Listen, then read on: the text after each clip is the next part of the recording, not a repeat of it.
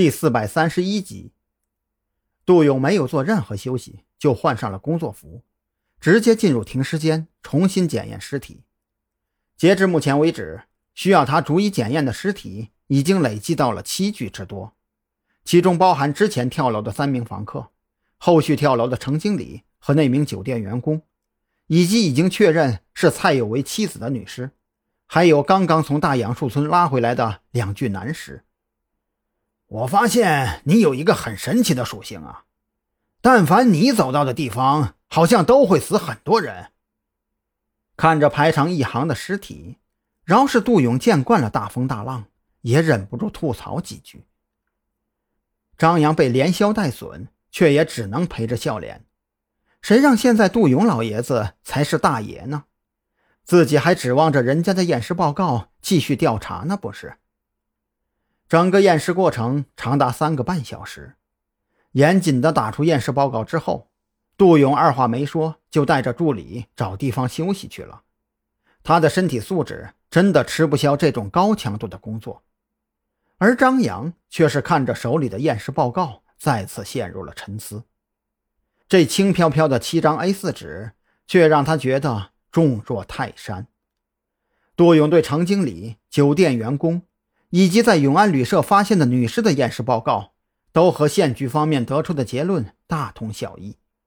但是他在对最早跳楼的三名死者进行血液化验时，却发现了些新的东西。除了唯一的女性尸体，另外两具男性尸体血液中都含有微量的海洛因。之前县局无法检测到，是因为经验不足，加上设备限制。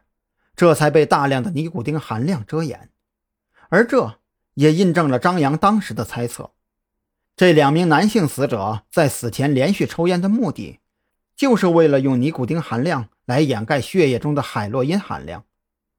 综合今天在大杨树村查到的海洛因，张扬觉得大杨树村的两名死者和跳楼而死的三名死者恐怕脱不了干系，很有可能。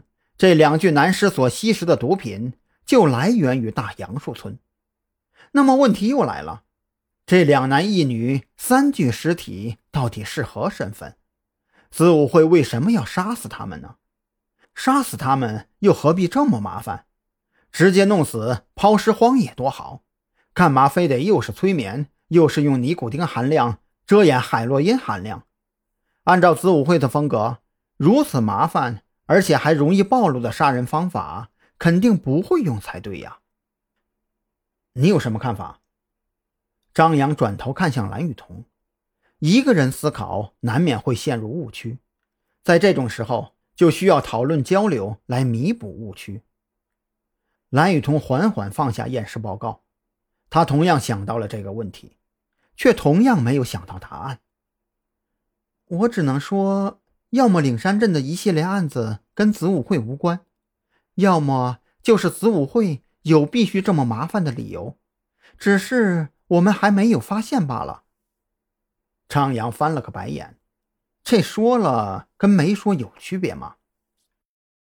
见张扬露出如此表情，蓝雨桐当即瞪大了眼睛：“喂，你这是什么眼神啊？嫌我分析的不全面？那你倒是分析给我听啊！”得，张扬再次没话说了，自己分析出来的跟人家说的也没啥区别呀。就在俩人大眼瞪小眼的时候，从大杨树村查获的白色粉末分析结果出来了。经过县局下属的技术科分析，从车轮里找到的的确是毒品，但是纯度非常低。由此可见，大杨树村的两名死者拿到的应该是经了很多手的散货。而且是质量非常差的散货。